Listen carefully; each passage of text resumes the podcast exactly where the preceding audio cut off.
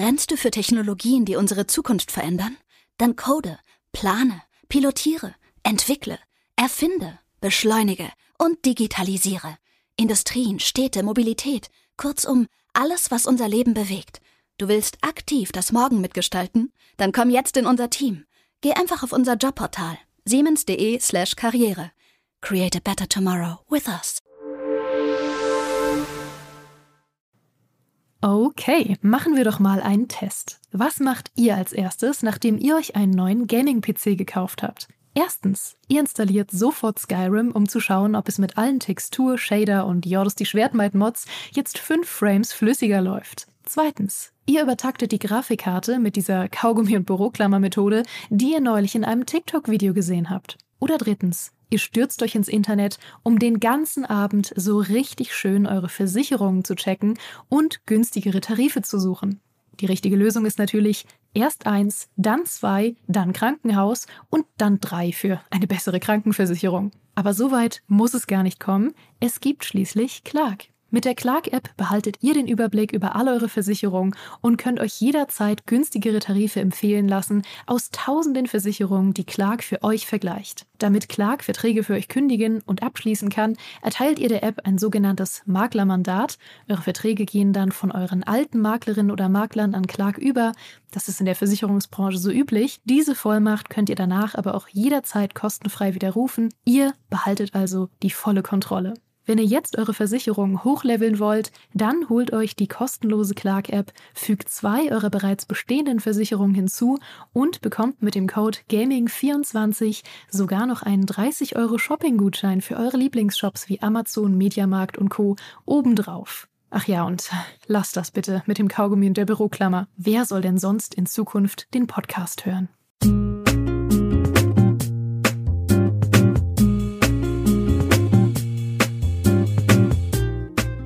Ich sage euch jetzt ein einziges Wort. Und an diesem Wort werde ich merken, ob ihr wahre Fans unseres Podcasts seid oder nicht. Und dieses Wort heißt Fettbär. Okay, Dankeschön. Dankeschön. Okay, ich sehe, äh, einige kennen ihn. Ich sehe auch ein paar Fragezeichen über den Köpfen. Ich möchte euch das kurz erklären.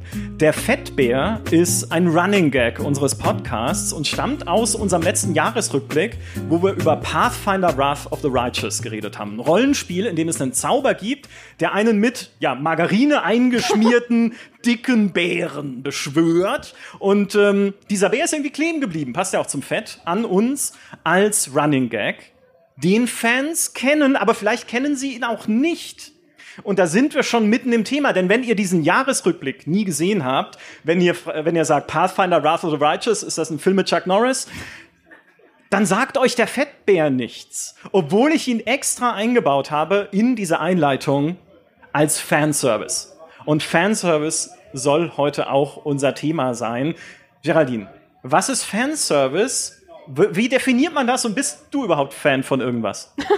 Nein, ich hasse Dinge. ja. Ich, ähm, also Fanservice kommt eigentlich aus dem Anime-Bereich und bezeichnet Szenen, in denen beliebte weibliche Charaktere ähm, sehr sexuell freizügig gezeigt werden. Und darauf habe ich mich heute auch vorbereitet. Ich hoffe, darüber reden wir. Nein, es ist, oh, oh. Ähm, es, es wird mittlerweile natürlich auch für andere Sachen verwendet. Es wird mittlerweile einfach verwendet für Aspekte einer Geschichte, eines Spiels, einer Serie, eines Films, die nicht unbedingt zuträglich für die Handlung sind, sondern nur eingebaut wurden, damit Fans sich freuen. Ja.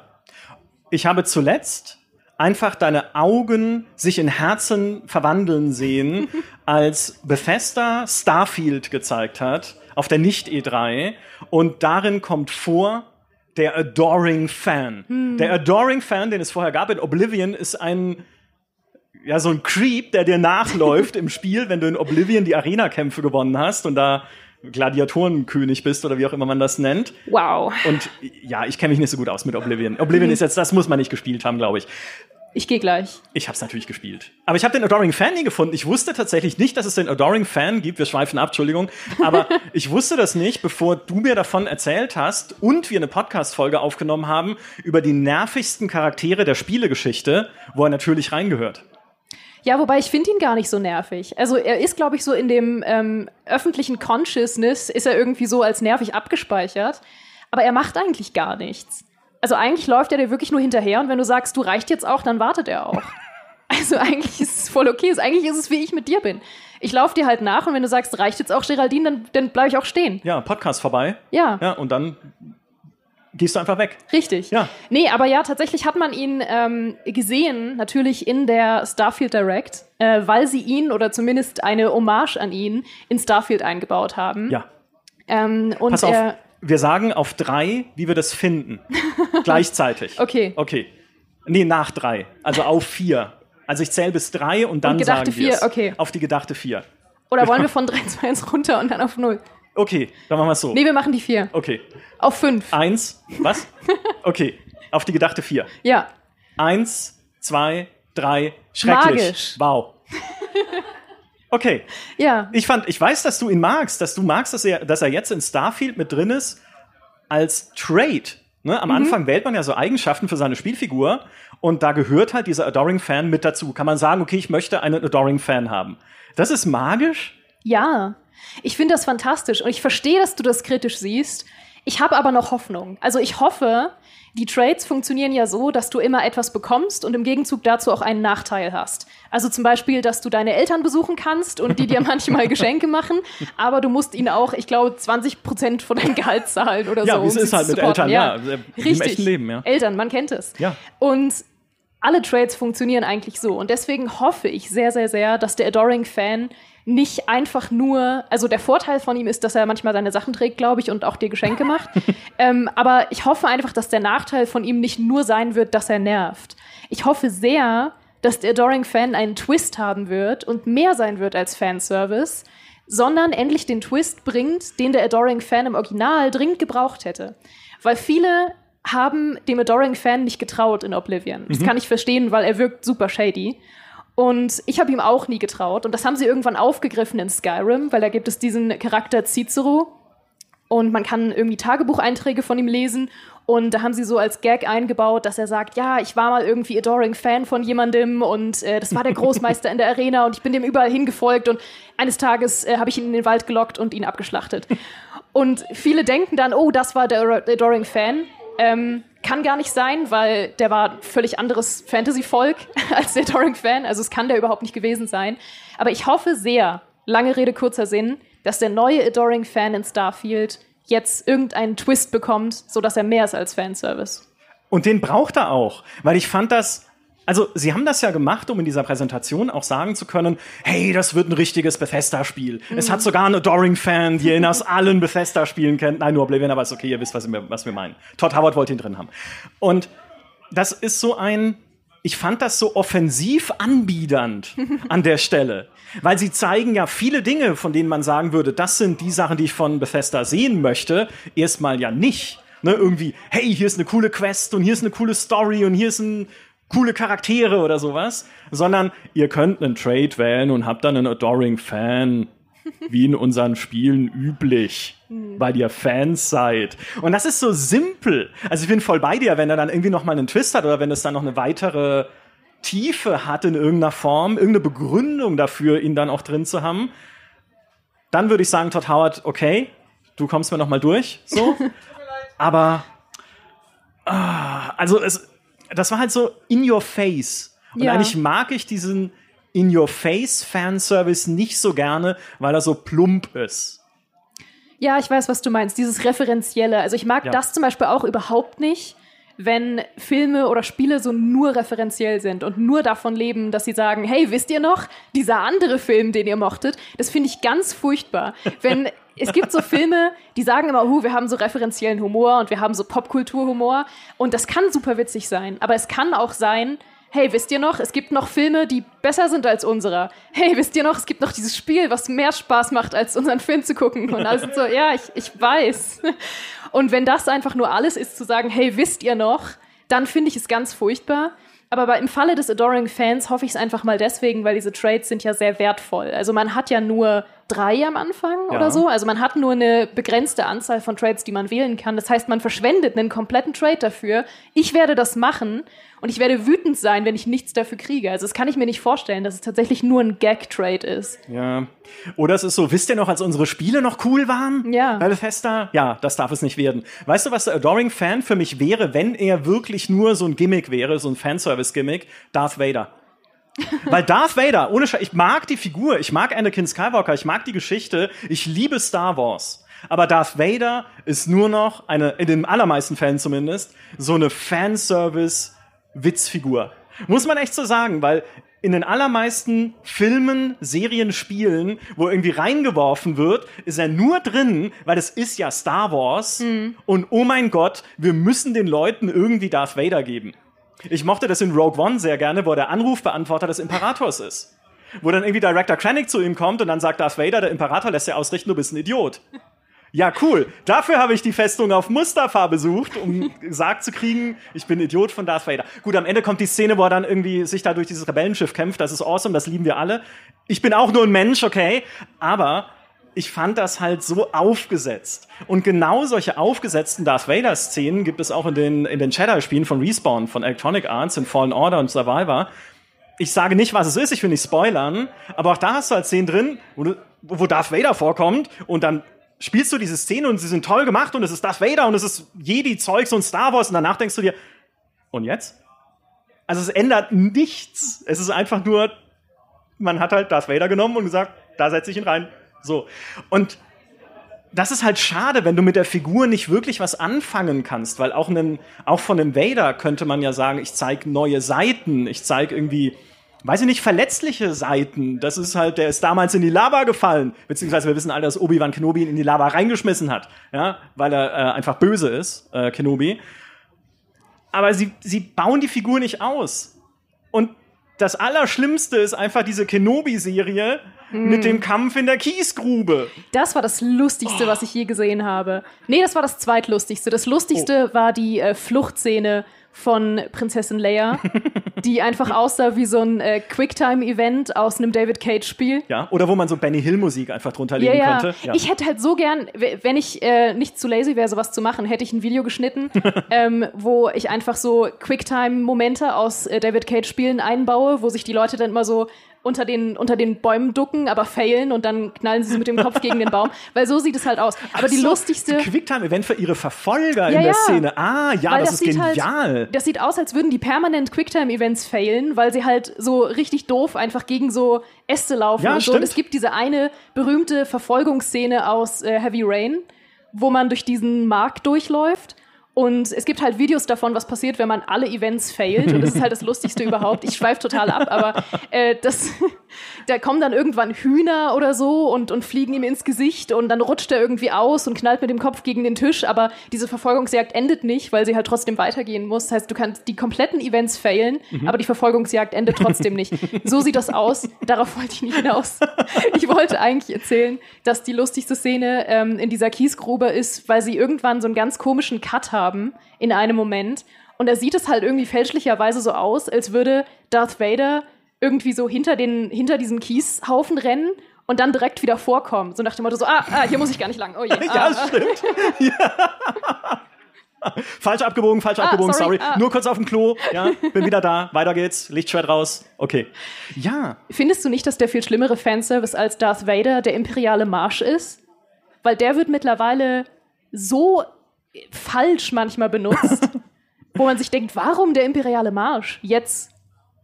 Ja, aber das ist ja, das ist ja das Problem einfach, wenn man, ich habe immer das Gefühl, das machen sie dann, wenn sie ihrer Handlung nicht vertrauen. Mhm. Oder auch wenn sie ihren Figuren nicht vertrauen. Wenn du sagst, unsere Geschichte ist jetzt eigentlich eher meh.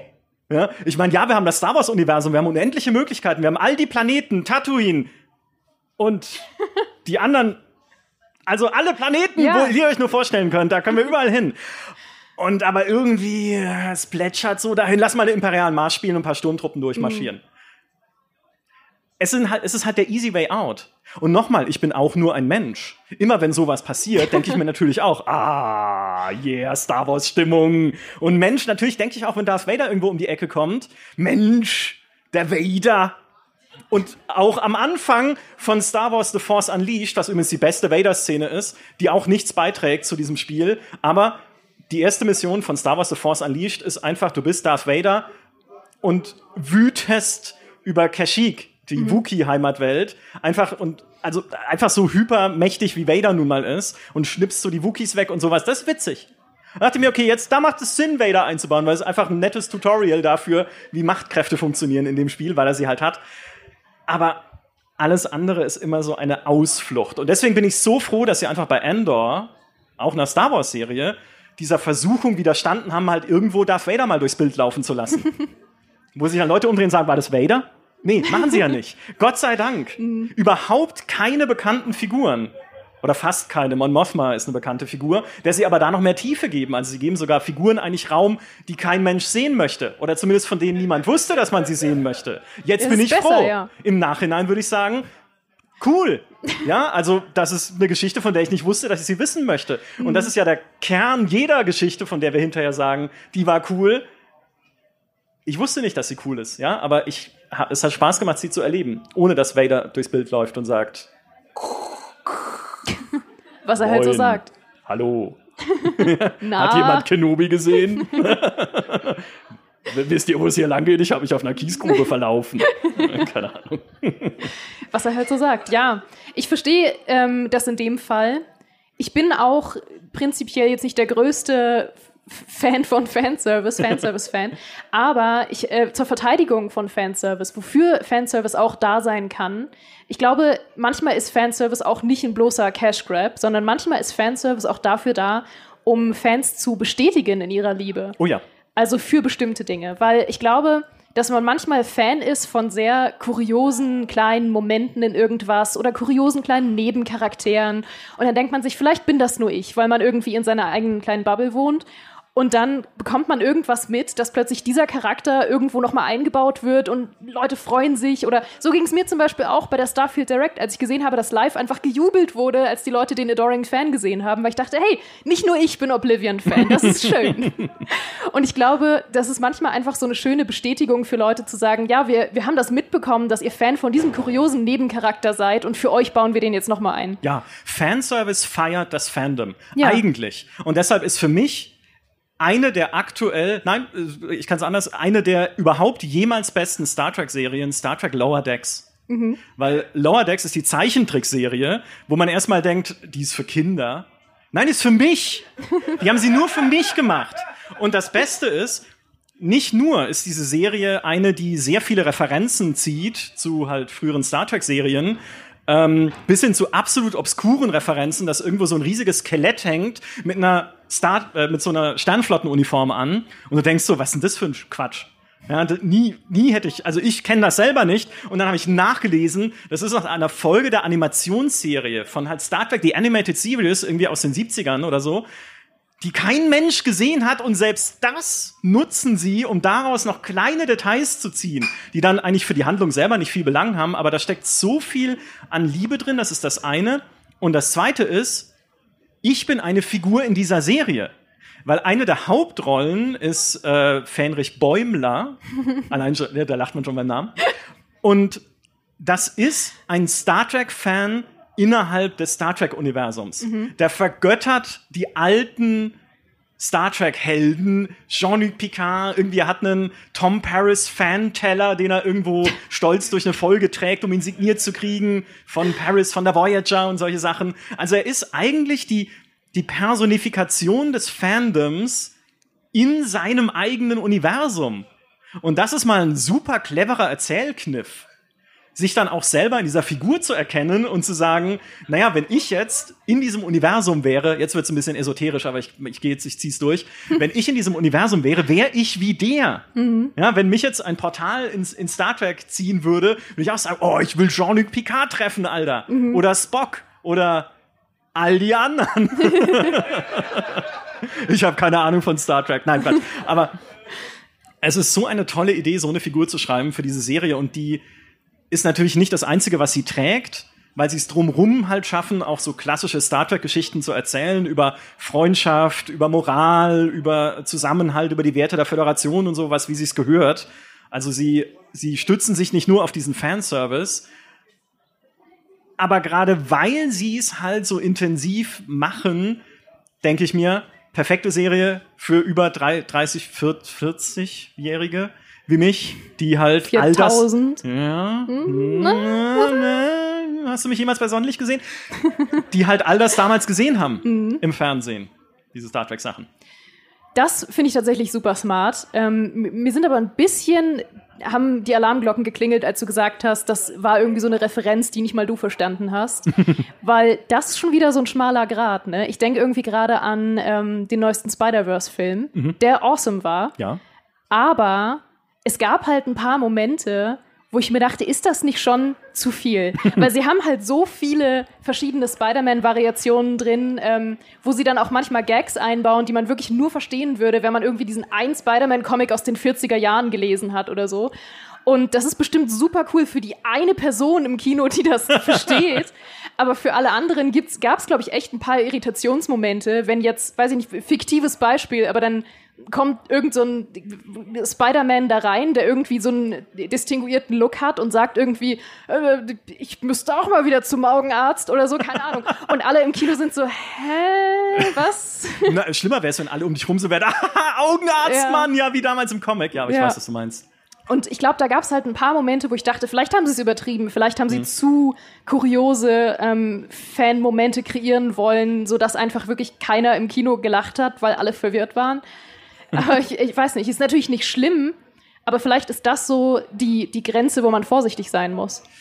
Also ich kann zumindest sagen, weil ich überhaupt keine Ahnung von Spider-Man habe, dass es trotzdem ein guter Film ist. Also dass auch die sich nicht nur darauf ausruhen, dieses Meme zu machen. Das war das Einzige, was ich kannte, wo sie aufeinander zeigen. Ne, so, Spider-Man, Spider-Man, du, hä, ich, was, du. Also ähm, das kennt man, das kannte ich dann auch. Aber alles andere war so, ja, sind halt Leute mit so Spinnenkräften, Sachen. Weiß ich nicht, wo die, ne? Ja. haben sie aber lustig erfunden jetzt für den Film und alle anderen. Das war 1969 in dem Dark Spider Girl People from Venus Comic. Ja? Micha. Ne? Also. Fun Fact übrigens, ähm, in der Vitrine, die immer hinter mir steht, wenn wir unsere Talk-Videos aufnehmen, habe ich ja zwei Spider-Man-Figuren in der Vitrine stehen. Ach, und bei dir zu Hause? Ja. Achso, ich dachte, welche Vitrine? Ja, okay. Ich habe sie hinter dir platziert im Büro. Nein, bei mir zu Hause, wenn wir unsere YouTube-Videos aufnehmen. Ja. Und da sieht man hinter mir immer verschwommen meine, meine Vitrine und ich habe zwei Spider-Man-Figuren da drin und ich habe sie so platziert, dass sie aufeinander zeigen, weil es sind so Actionfiguren. Ja. Und das ist das Lustigste, was ich je gemacht habe. Besser wird's nicht. Das ist Fanservice. Ja. Das ist quasi unser Fanservice an Spider-Man-Fans. Richtig. Ja. Cool. Cool. Cool. Ich habe noch Bitte? Ja, nein, bitte. Nee. Ich rede ah, nur weiter ah. über Star Trek und das werde ich auch noch machen. Okay. Aber bitte ich, ich finde das okay, weil wir sind ja auch, unsere Fandoms sind ja vereint. Star Trek und Oblivion treffen sich in der Mitte, die da lautet Patrick Stewart. Ah, Uriel Septim. Uriel Der Septim. Kaiser am Anfang. Vertont von Patrick Stewart tatsächlich, was ich nicht wusste bis vor zwei Tagen. Ja, weil ich es dir bei jeder Gelegenheit ja, weil du es mir gesagt hast. Ja. Ja, wie toll. Und seitdem glaubst du ja, wann immer ich mal Patrick Stewart irgendwo treffe, werde ich sagen, Mensch, sind Sie nicht? Es wäre so gut. Kaiser ja? Uriel Septim ich, aus Ich habe mir das vorgenommen. Patrick Stewart ist über 80. Also die Chancen, ihn zu treffen, also ich, ich wünsche ihm nur das Beste, aber es wird, es wird eng. Ähm, sollte ich ihm mal irgendwo im Fahrstuhl begegnen, würde ich ihn fragen, sind Sie nicht? Und er schon so, ja. Yes, of course it's me. Uriel Septim aus Oblivion? Das fände ich schön. Und er, verlassen Sie den Fahrstuhl. er wird bestimmt nicht gern darauf angesprochen. Ja. Vielleicht mache ich auch einen Turbolift-Witz. Deck 10. ja, dann verlässt er den Fahrstuhl. nee, bitte, du wolltest noch weitere Star Trek-Beispiele äh, nennen. Ich möchte tatsächlich Patrick Stewart-Beispiele nennen. Ja, schau. Weil äh, Jean-Luc Picard, ähm, die Figur von Patrick Stewart aus The Next Generation, ist ein bisschen Darth Vader auch. Insbesondere für Star Trek-Spiele nicht nur für Star Trek Infinite, was gerade irgendwie Paradox angekündigt hat, was Stellaris ist mit einem Star Trek Skin drüber gelegt und im Abspann oder nicht im Abspann, sondern im Trailer ist natürlich noch mal Jean-Luc Picard drin, einfach weil man nur weil es ist Jean-Luc Jetzt spielt es halt, es ist Jean-Luc Picard in dem Trailer. mein Gott, ja, ohne Grund, ohne Zusammenhang. Es sieht aus wie ein Mobile Game. Also, weil Mobile Games machen das halt auch super gerne. Einfach, hier sind bekannte Charaktere und es ist übrigens ein Match-3-Spiel mit Echtgeldshop äh, und Wartezeiten, aber es sind bekannte Charaktere drin, also es ist ein echtes Star Trek-Spiel. So. Es ist ein bisschen wie diese Rätselhefte, wo sie dann irgendwie Jessica Alba oder so draufdrucken vorne. Und man denkt sich, hat Jessica Alba zugestimmt, bei der Rätselwoche 34 abgedruckt zu werden? ja, die wurde extra angerufen. Mhm. Ja, hat gesagt, hier Jessica Alba, ja, Rätselwoche, go for it. Es war ihr größter Gig. Ah, sie hat zu Hause die, ganze, die ganzen Rätselwoche-Cover an so einer Wall of Fame, einfach um sich das hin und wieder anzuschauen. So, und auch in Star Trek Spielen ist äh, Captain Picard oft so eingestreut, dass du dir denkst, warum jetzt eigentlich? Und eines, was mir da in guter Erinnerung ist, ist Star Trek Bridge, jetzt sage ich es falsch, oh Gott. Bridge Star Commander? Trek Bridge Commander. Ja, du kennst es natürlich. Ich bin gerade wirklich erstaunt, dass ich es dir sagen muss. Aber Nein, ja, ich denke mal Bridge Bridge Commander. Crew. Bridge Crew ist das VR-Spiel von Ubisoft, was so ähnlich ist, aber ganz anders. Bridge Commander ist eine tolle Weltraumsimulation, wo man halt wirklich im Kapitänssessel sitzt, auf einem Raumschiff und das so rumkommandiert, wie halt äh, die Captains in, in Star Trek. Und dann hat man da seine Mission und man hat sein Mysterium und irgendwas passiert im Weltraum und du bist mittendrin als der Kapitän und neben dir sitzt Jean-Luc Picard auf, als Berater und Data auf der anderen Seite irgendwie. Weil einer reicht nicht, ne, wir haben zwei davon. Und denkst du, Jean-Luc Picard ist der Kapitän des Flaggschiffs der Föderation. Hat er nichts Besseres zu tun, als neben mir zu sitzen und zu sagen, wie man die Waffen abfeuert? Ich meine, es ist, es ist charmant. Er ist, glaube ich, sogar natürlich vertont von Patrick Stewart. Und ist ja schön, wenn Patrick Stewart auch was zu tun hat. Ne? Aber es ist nicht, es, es hat keinen Grund, es hat keine Erklärung an der Stelle. Ich glaube, sie erklären sogar irgendwie, ja, Picard hat irgendwie, muss, muss irgendwie darüber zur Sternbasis, bring ihn dahin und während ihr, während ihr unterwegs seid, erklärt er dir, wie, wie du die Waffen abfeuerst. Aber es ist so aufgesetzt. Ja. Weißt du, was ich meine? Also auch so wieder so sehr in your face. Wir mussten euch oder wir wollten euch hier noch einen bekannten Charakter geben. Ich würde nicht mal sagen aus Cash Grab Gründen, also nicht, weil sie sagen, das Spiel verkauft sich besser, wenn wir irgendwie Patrick Stewart in den Abspann schreiben, aber aus so einem, naja, das gehört doch irgendwie dazu. Die Leute verstehen gar nicht, dass es ein Star Trek Spiel ist, wenn Patrick Stewart nicht drin ist oder wenn halt keine bekannte Figur drin ist. Das stimmt aber nicht. Ja. Ne? Ich verstehe es trotzdem und ich würde es auch cool finden, wenn es nicht so wäre. Vielleicht sogar cooler. Ja, Du auch, oder? ich habe abgeschaltet. Geht ja nee, genauso. ich, mir geht mir genauso. Ich habe noch mehr. Ich habe Okay. noch mehr. Ich gehe Ich- nicht von dieser Bühne, ohne nochmal über Picard gesprochen zu haben. Okay, möchtest du ähm, das jetzt machen oder soll ich noch ein weiteres Beispiel dazwischen hauen? Nee, mach, du, mach du irgendwas. Die Sache ist, mein Beispiel clasht jetzt halt sehr damit. Okay. Ähm, aber es ist noch ein weiterer äh, Kritikpunkt, der hinausgeht über das völlig Berechtigte, was du nennst. Ähm, manchmal ist es einfach ohne Sinn und Verstand eingebaut. ähm, das, das hat auch damit zu tun, aber es geht halt noch einen Schritt weiter. Und ich weiß nicht, wie ich gerade die, die Hinleitung dazu machen soll. Weil es wird, Soll ich dir helfen? Es wird ein, wird ein Es war Title ein Drop regnerischer jetzt. Tag. Es wird ein krasser Title Drop jetzt. Okay. Ähm, es, wird, es, es geht um ein Fandom, von dem ich selbst nicht Teil bin. Okay? aber das sehr interessant ist, weil ich interessiere mich sehr für Fandoms, für kuriose Fandoms. Und es gibt eins, das äh, sie alle zunichte macht. Ähm, ein Fandom, das alle anderen Fandoms, äh, ne, und so weiter. Und das ist äh, My Little Pony.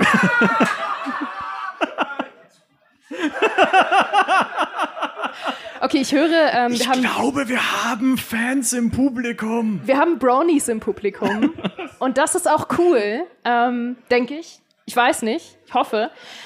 Aber ja, es gibt ja ein Fandom, das sich um My Little Pony geformt hat, ähm, das zum großen Teil aus jungen Männern besteht, zwischen 20 und 40. So wie ich, ja. Ja.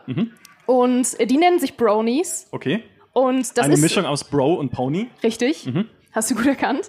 Und äh, das ist ein Fandom, mein Gott, das, darüber könnte ich noch Stunden reden, aber es hat vor allem einen Aspekt, den ich interessant finde, weil die sind natürlich Fans geworden, primär durch die Serie, die damals neu aufgelegt wurde, diese Friendship is Magic Cartoon-Serie. Ja. ja, kennt man ja.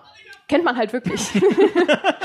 und die haben diese Serie geguckt und haben angefangen, äh, dass sie ironisch Fans davon wurden und dann wurde das immer weniger ironisch und plötzlich waren sie aus Versehen richtig Fans davon. Es ist ein bisschen komplex. Jedenfalls hat es dazu geführt, dass dieses Fandom natürlich super viele Memes hatte und Headcanons zu irgendwelchen Charakteren, dass sie gesagt haben, oh, in unserem Headcanon ist dieser Charakter der und der und so weiter oder die sind miteinander zusammen oder keine Ahnung, was Fandoms halt so machen.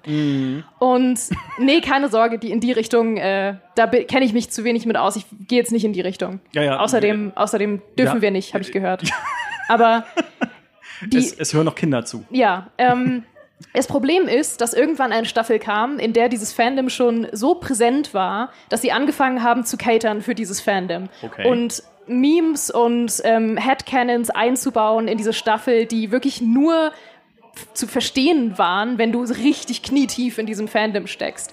Also so Sachen wie dieses eine Pony ist Doctor Who oder dieses eine Pony mag Dubstep oder so. Okay. Und das sind halt Sachen, wo man sich denkt, ja, I guess. Ja, aber normale Pony-Sachen, ja. ja, aber das waren irgendwie Memes halt in diesem Fandom.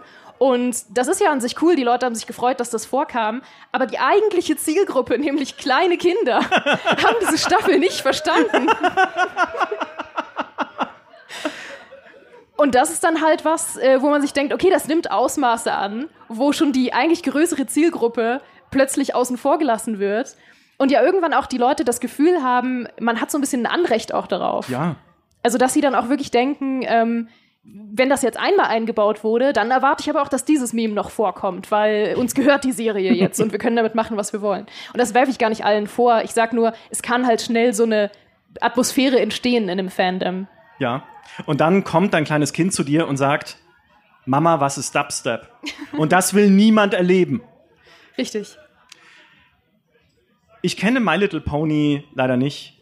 Aber ich weiß nicht, ob ich schon über Star Trek gesprochen hatte. Bitte. Ob ich es mal kurz erwähnt hatte. Weil ich bin ja, ich, also, ich bin ja groß geworden mit Jean-Luc Picard. Ich bin mit Jean-Luc Picard in die Schule gegangen und aus der Schule wieder nach Hause. Er war immer da für mich. Ähm, das ist einfach mein Captain. Und dann hat vor ein paar Jahren Amazon, die ich jetzt immer Amazon nenne, seitdem sie mir gesagt haben, du musst uns bitte Amazon aussprechen in Deutschland. jetzt mache ich es extra falsch. Amazon. Amazon. So. Ähm, äh, Star Trek PK angekündigt. Eine neue Serie mit Patrick Stewart in dieser Rolle. Viele Jahre später, weil Patrick Stewart ist jetzt viele Jahre später alt. ne? Also wird es wenig Sinn machen, es dann direkt fortsetzen äh, zu lassen. Und ich dachte mir so, mm, eigentlich geil. Weil, ne, ich liebe die Figur. Ich, ja, hätte jetzt nie gesagt, dass man unbedingt Star Trek The Next Generation fortsetzen müsste. Ich hätte aber auch nie gesagt, dass man unbedingt Star Wars fortsetzen müsste. Ich sage bis heute, dass man Star Wars nicht unbedingt hätte fortsetzen müssen. Nicht mit den Filmen zumindest, die sie gemacht haben. Alles andere wäre awesome gewesen. Ähm, zumindest nicht mit dem neunten. Der siebte war okay, der achte war okay. Und na. Nein, der achte ist nicht der schlechteste, aber ich nehme es zur Kenntnis und ich lasse dir deine Meinung. Der neunte ist der schlechteste aller Zeiten. So, Dankeschön. Genau, bevor jetzt, be- bevor hier der, der wütende Mob reinstürmt und äh, wir uns in der Diskussion verheddern, warum der neunte der schlechteste ist. Soll ich nochmal meine Gedanken zu Episode 2 teilen? Äh, Episode 2. Oh, jetzt pass auf. Episode 2 muss ich ein Missverständnis korrigieren. Mhm. Denn ich habe neulich, äh, saß ich mit unserem Kollegen Fabiano zusammen und habe ihn zusammengestaucht, weil ich gesagt habe, es ist doch wohl geil, dass in Episode 2 Yoda vorkommt und kämpft. ja. Wie geil ist es, dass Yoda am Ende gegen Count Dooku kämpft als Jedi-Flummi. Und halt so durch die, durch die, von der Wand mit seinem kleinen Taschenlichtschwert dann so bzz, bzz, bzz und macht Dooku fertig. Boah, so geil. Wo ich gemeint habe, das ist doch mal Fanservice, wie er sein soll. Ich habe schon immer mich gefragt, Yoda kann doch nicht immer dieser alte Grützkopf in der Höhle auf Dagobah gewesen sein, der muss doch auch mal awesome gewesen sein. Das sind Jedi-Meister. Und dann sagte Fabiano aber, der Grützkopf in der Höhle auf Dagobah, der alte, weise Krieger in der Höhle auf Dagobah, ist nur 20 Jahre später. Ja. Und ich so, hm, was ist denn da dazwischen passiert? Was ist denn mit. Ja, er war sehr gebrochen natürlich, weil, ne, also sehr schlimme Dinge passiert dann in Episode 3. Aber er hat einen Punkt. Eigentlich Ja. war auch das eine Magnitude von Fanservice, wo man natürlich sagt und wo wir natürlich auch im Kino gejubelt haben damals und gesagt haben, richtig, also ja, cool, kann man mal machen, aber eigentlich hätte es ein, hat es zu einem Yoda in dem Alter schon nicht mehr gepasst, so richtig. Also Ja. auch wieder ein bisschen aufgesetzt, aufgesetzter, als es hätte sein müssen. Darüber wollte ich jetzt aber gar nicht reden. Wie sind wir jetzt da drauf gekommen? Du wolltest dich öffentlich Picard. bei Fabiano entschuldigen. Ach so. Ja, Entschuldigung, Fabiano, an der Stelle, das ist dein nachträgliches Geburtstagsgeschenk. Ja, er hatte Ja. gestern Geburtstag. Ja. Ähm, und du hast es explizit heute gesagt, wo er nicht hier ist. Schade. Ja. Ja, er wird es nie erfahren. Schade, niemand hier sagt es ihm bitte. Ja, genau. So, Star Trek PK wollte ich drüber sprechen. Wie sind wir da jetzt auf Star Wars gekommen? Das weiß ich nicht. Aber wegen Fortsetzung. Weil Next Generation damals so ein tolles Ende hatte. Da wollte ich jetzt auch nicht weiter drüber reden, aber es war abgeschlossen. Also ich hätte nie gesagt, Mensch, wie es mit Star Trek, wie es mit Jean-Luc Picard wohl weitergeht. Mensch, wenn sie jetzt noch vier Kinofilme machen würden mit Picard. Okay, sie haben ein paar gemacht, aber brauche ich nicht. Also ist die Story ist für mich mehr oder weniger beendet. Dann wird diese Serie angekündigt. Die Serie läuft, die ersten zwei Staffeln laufen man guckt sich das an und denkt so, puh, ui. Also es hat gute Elemente. Die erste Staffel fängt okay an, aber dann. Ich kann es schwer in Worte fassen. Ich merk's. Aber ich, ich mich, musste mich ein bisschen zwingen, das anzuschauen. Mhm. Weil die Story einfach recht konfus ist. Sie bringen alte Charaktere wieder, äh, was Nettes, aber sie servieren sie dann auch genauso schnell wieder ab, weil du merkst, entweder konnten wir die Schauspieler nicht lange genug bezahlen oder die Figuren bedeuten uns nichts, was das Allerschlimmste ist. Wenn du Fanservice machst, du bringst eine alte Figur zurück, keine Spoiler, ich sag nicht wer, und dann bringst du die Figur innerhalb von einer Viertelstunde um. Mhm. Also, wieso? Warum macht ihr meine Kindheit kaputt? In einer Viertelstunde. Ihr könnt meine Kindheit kaputt machen, so viel ihr wollt, wenn ihr eine gute Geschichte habt. Aber das ist keine. So, das sind die ersten zwei Staffeln von Picard. In Kurzfassung. Dann kommt die dritte Staffel. Und was soll ich sagen? Ich, ich bin nur ein Mensch. Das behauptest du immer wieder, aber ich, ich finde das verdächtig langsam. ein ganz normaler Mensch. knapp, nur knapp 600 Jahre alt. Und ich, eigentlich müsste ich diese dritte Staffel hassen, weil sie sich nur noch als Entschuldigung versteht für die ersten beiden Staffeln. Also es ist ein reines Schaulaufen von Vergangenheit. Sie graben das ganze Star Trek Seniorenzentrum aus und stellen sie alle wieder auf die Brücke der Enterprise. Riker, Worf, Geordi, Dr. Crusher, Patrick Stewart, solange er noch kann. Uh. Ja, also, ja, super Typ. Würde ich sofort heiraten, wenn ich treffe. Ist er zufällig hier? Ist Patrick Stewart zufällig da? Oh. Naja, okay, dann jetzt bitte auf die Bühne. Jetzt wäre ein großer Moment. Ich, ja, kann euch äh, Uriel Team ja, ist unter uns. Nein, also, sie graben sie alle wieder aus. Sie bringen die alten Schiffe zurück. Die Voyager kommt vor. Tuvok aus der Voyager kommt vor. Tut mir leid, wenn das Spoiler sind, aber es ist nicht so spannend, was da passiert, muss man auch ehrlich sagen. Sie bringen irgendwie alte Feinde zurück und sagen, hey, das sind die alten Feinde. Wisst ihr noch, als Star Trek noch cool waren, wir keine neuen Feinde erfinden mussten, die keinen interessieren. Sie haben sogar, es gibt ein, ein Musikthema, was komponiert wurde für Staffel 3 von Picard von Stephen Barton heißt, glaube ich, der Komponist. Es ist wundervoll. Ich kriege Gänsehaut, wenn ich das höre. Es ist großartig, das Titan-Theme. Sie benutzen es nicht. Stattdessen läuft im Abspann das Thema von Der erste Kontakt. Ein fantastischer Star Trek-Film ist. Du, warum, warum? Dieser Komponist muss sich doch vorkommen wie der letzte Depp. Hey, ich hab, ich meine, danach läuft's dann schon, aber da schaltet doch jeder ab. Niemand guckt länger als zwei Minuten in Abspann. Also niemand guckt länger als zehn Sekunden in Abspann, weil dann unten der, dein Streaming-Ding sagt, willst du die nächste Folge schauen? Hier, sie lädt schon. Zehn Sekunden, neun Sekunden, acht Sekunden. Willst du die Musik hören? Nein? Okay, hier geht's los. Ähm, dieser Komponist muss sich gedacht haben, okay, cool, danke, ja, danke für nichts. Benutzt halt meine Musik einfach nicht für die Serie. Und dieses, es ist so ein, ein krasses Anwider, ne, zu sagen, okay, guck mal, wir haben hier wieder die Musik von First Contact, ihr mögt doch First Contact. Wir haben die Schriftart geändert in Staffel 3 von Picard zu der Schriftart, zu der Font von Next Generation. Merkt man nicht, nachschauen, nochmal reingucken, es ist die alte Schrift, selbst das. Sie haben nicht mal mehr den Mut, eine neue Schrift zu benutzen, weil alles, was in Staffel 1 und 2 war, müssen wir ganz weit unter den Teppich kehren. Und ich fand Staffel 3 richtig geil.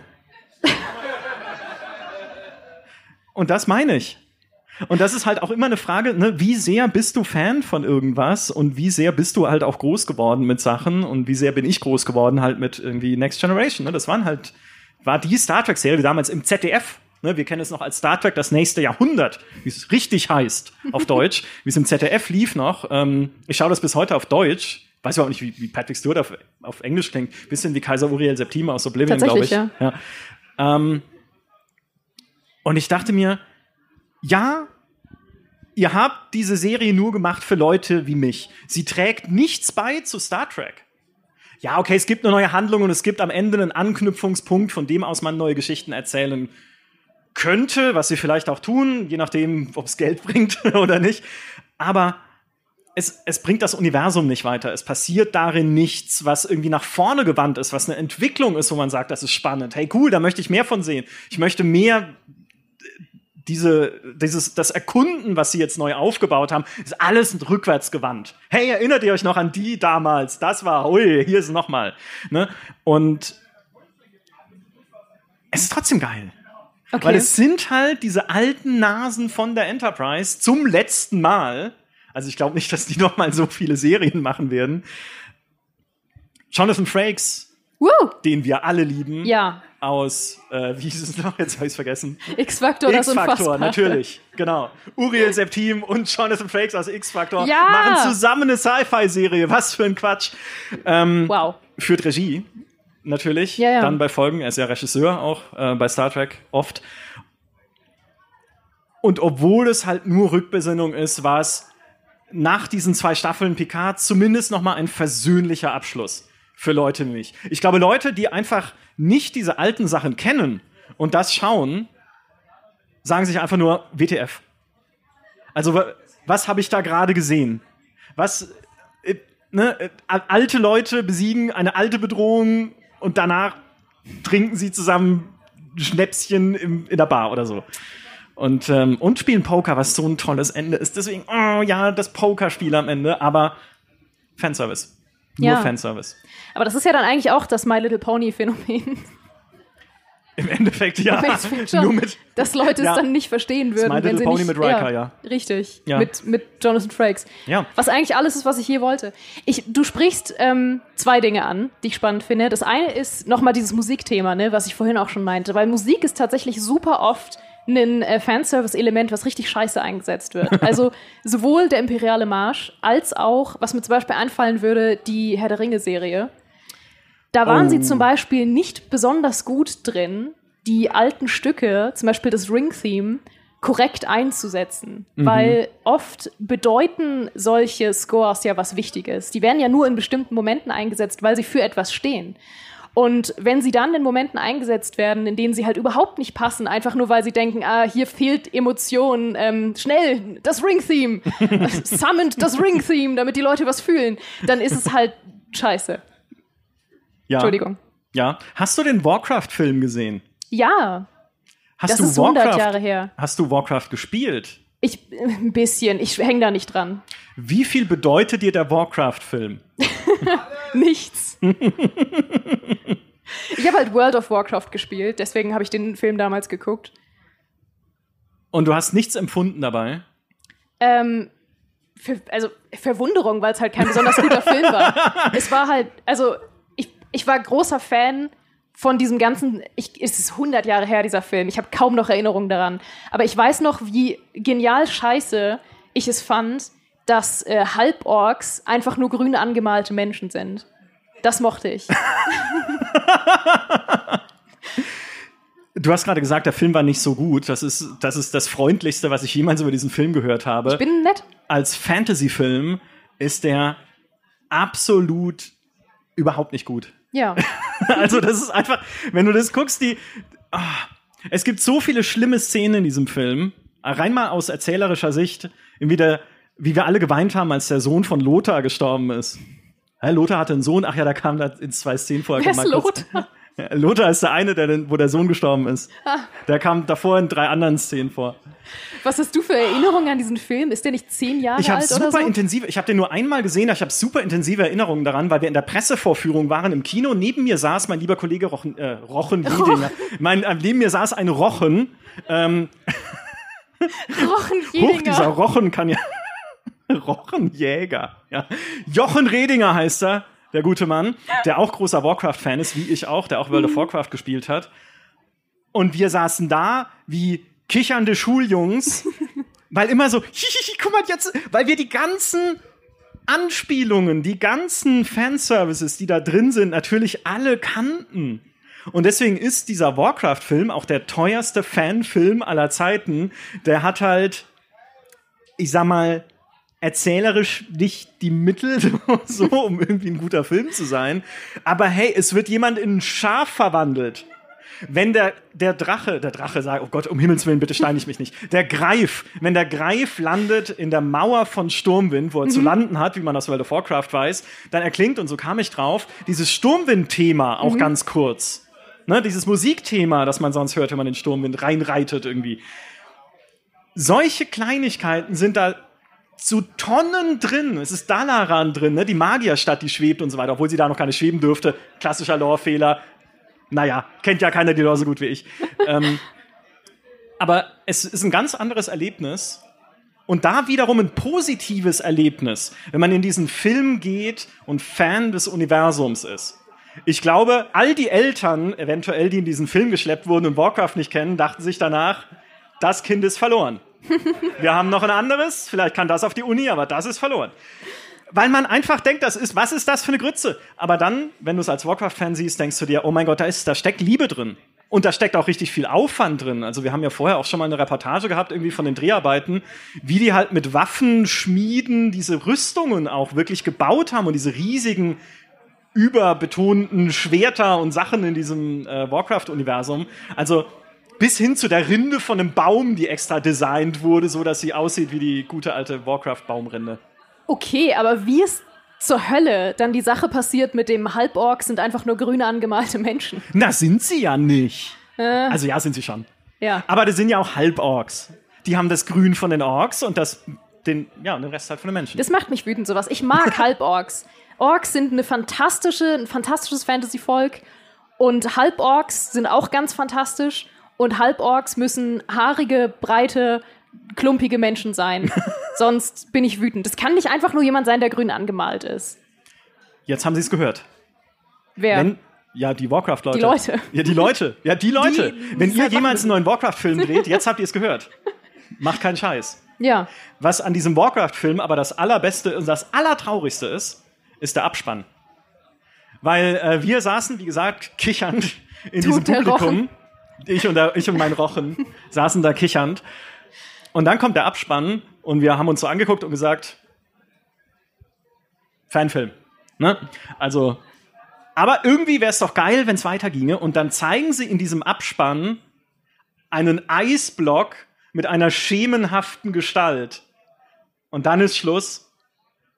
Und wir beide sitzen nebeneinander und sagen, ja Mann, Arthas Mann, sie drehen einen zweiten Teil von dem Scheiß. Ja, aber wir hätten so Bock auf eine Fortsetzung, weil natürlich muss es einen Film geben mit Arthas, der dem besten Warcraft-Charakter, der je geschrieben wurde. Dem besten Blizzard-Charakter, der je geschrieben wurde. Das ist keine hohe Hürde. Aber es ist der beste. Und ich würde Geld geben, wenn sie diesen Film fortsetzen würden, in genau demselben Qualitätsniveau. Also Story, wo du sagst, so, kannst auch überskippen, ne, irgendwie. Vielleicht kann man bei der Blu-ray-Version dann irgendwie eine, oder bei der Streaming-Version irgendwie so ein, normalerweise ist doch Skip-Intro immer bei den Serien, dass man das Intro überspringt, da einfach Story überspringen. Ne, so einfach Dialog überspringen, ist mir völlig egal, was irgendwie die Leute sagen. Ich will einfach Arthas Awesome aus diesem Gletscher rauskommen, seinen Eisdrachen beschwören sehen und der Menschheit den Krieg erklären mhm. lassen sehen. Du willst der Menschheit den Krieg erklären? Auch? das wäre noch cooler, wenn ich das machen könnte. Als Spiel nehme ich es auch. Mhm. Äh, gab's in, in Wrath of the Lich King, spielt man ein bisschen Arthas, manchmal in so Rückblenden. Ähm, aber das ist halt, da schlägt dann wieder das Fanherz, mhm. wo ich mir sage, ich pfeife doch drauf, was der Rest der Welt haben möchte. Ne, ist mir doch egal, ob die einen guten Fantasy-Film haben möchten, für die 600 Millionen Dollar Budget oder was auch immer der gekostet hat. Mir wurscht. Hauptsache, die Soldaten in Sturmwind sehen aus wie Sturmwild-Soldaten, äh, Sturmwild, Sturm, wie, wie Rochen gesagt hat immer schon, wie Sturmwind-Soldaten. Und Hauptsache, ich kriege irgendwann Arthas. Aber ich fürchte, sie werden es nie machen. Mhm. Weil komischerweise war er nicht erfolgreich. Verstehe ich gar nicht. Ich weiß tatsächlich gar nicht, wann ich zuletzt, also abgesehen vom Adoring Fan, mal wirklich so einen Moment hatte, wo ein ganzer Film oder ein ganzes Spiel oder eine ganze Serie ähm, als Fanservice gedacht war und mich als Fan erreicht hat. Weil es ist ja wirklich eine Zeit, wo gerade super viel einfach entweder neu aufgelegt wird, also zum Beispiel die ganzen Disney-Realverfilmungen, oder Sachen plötzlich nochmal einen zweiten Teil kriegen oder halt einen x-ten Teil.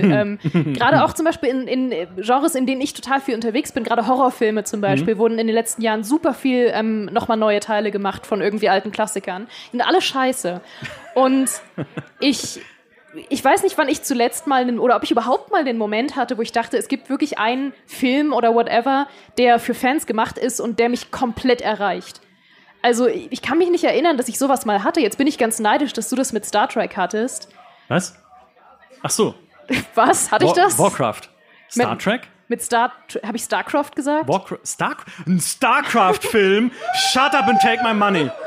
Ein StarCraft-Film. Auch wieder mit Skip Story Button gerne. Aber aber ich habe Star Trek Kerrigan. gesagt, oder? Habe ich Star Trek gesagt? Ja. Dankeschön. Als du Warcraft meintest? Nee, ich meinte Star Trek, als du von der Serie erzählt hast. Ja, ja, das stimmt. Ich, hab ja, ich, hab oft solche, ich scheine oft solche Momente zu haben, obwohl ich sage, Fanservice ist blöd. ja, eben. Und ja. ich hatte das halt, glaube ich, noch nicht. Also ich habe halt oft viele Momente, in denen mir das mein Fandom eher ruiniert. Ähm, ich habe, weißt du, was ganz schlimm ist? Ich habe die Tage tatsächlich, letzte Woche, zum allerersten Mal in meinem Leben die Realverfilmung gesehen von der Avatar-Serie. Okay. Von M. Night Shyamalan. Ah, ja. Ich, ich nehme hier äh, kritische Vibes auf aus dem Publikum. Also, ich, ich weiß wirklich nicht, ob ich jemals was Schlechteres gesehen habe. Ich habe dann, ich war so baffled danach. und dass ich mich wirklich gefragt habe, gibt es einen Menschen auf der Welt, ob, ob Avatar-Fan oder nicht, der diesen Film okay fand? und habe danach gegoogelt einfach, does anyone like The Last Airbender? und die Antwort war nein. ja, nur ein Ergebnis, nein. Ja. Auf Google.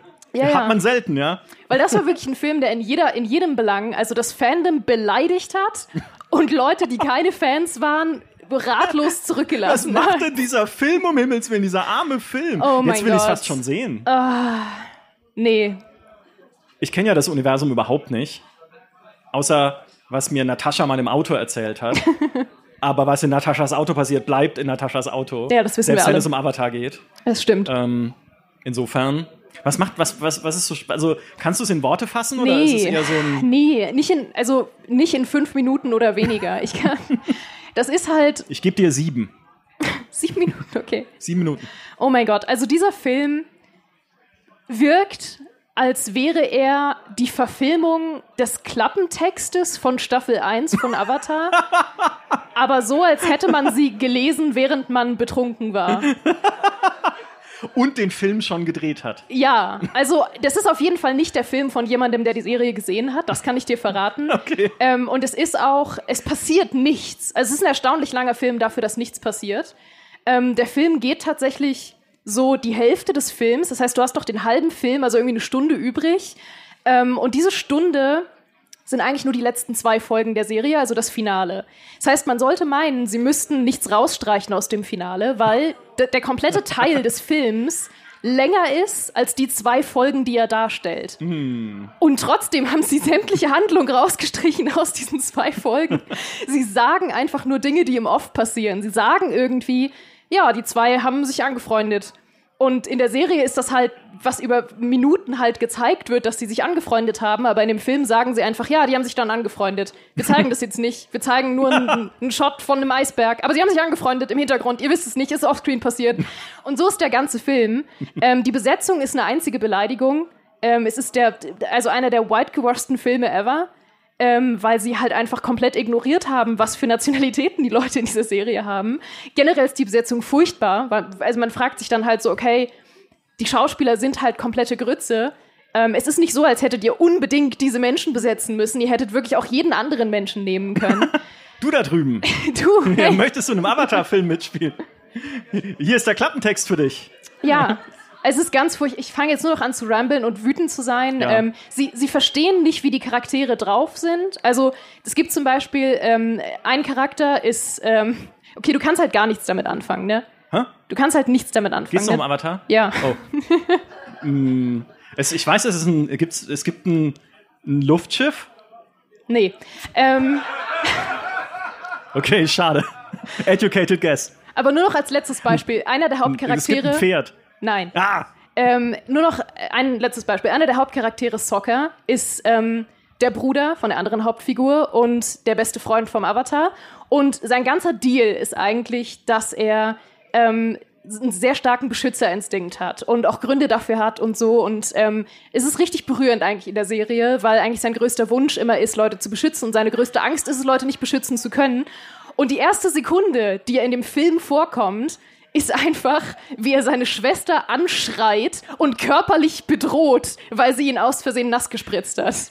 Und man denkt sich, ja, das ist Soccer, wie man ihn kennt. So ist er halt. Das ist Soccer. Ja. Ist wieder Fußball? Nein. Schade. Wenn du Avatar sagst, denke ich an etwas anderes. Nämlich einerseits an die Ultima-Serie, oh mein Gott, wie geil wäre da mal ein neuer Teil, ja. der auch nur aus Fanservice bestehen dürfte, wenn es nach mir ginge. Oder raten, eine Fernsehserie. Was? Nein? Nein, das zweite ist nicht Star Trek. Ich denke die ganze Zeit an Star Trek, aber doch nicht, ja. wenn du Avatar sagst. Wenn du, wenn du Avatar sagst, denke ich an James Cameron und dann werde ich wütend. Aber das ist eine Geschichte für einen anderen Tag. Nämlich für morgen. Nämlich für morgen. Wir machen morgen noch einen zweiten Live-Podcast hier auf der Bühne, in dem wir sprechen über Universen. Und es ist, ich muss schon lachen, wenn ich Avatar sage, ein Universum. Ähm, aber es hat auch sein Gutes. Ich werde dich mit einem Fun Fact überraschen, was sie in Avatar wirklich, wirklich richtig gut umgesetzt haben. Wirklich gut. Okay, jetzt werde ich die ganze Nacht schlafen können. Und ihr hoffentlich auch nicht. Denn das war's jetzt äh, von jetzt hier, das war's jetzt hier so. Das war's, das war's von, von, dieser. Das war's von Zurück davon. ins Studio an dieser Stelle. ja. Ja, wir gehen zurück an die angeschlossenen Anstalten. Das war's von unserem Podcast über äh, die Tücken und aber auch den Segen des Fanservice. Ihr seht, wir sind zerrissene Personen, weil auch wir manchmal halt einfach Fans sind und manchmal auch nicht. einfach kalt und ja. herzlos, wie du diesen Avatar-Film in den Boden gestampft hast. Einfach zu Recht, höre ich. Vielen Dank, dass ihr da wart. Vielen Dank, dass ihr uns zugehört habt. Und bis zum nächsten Mal.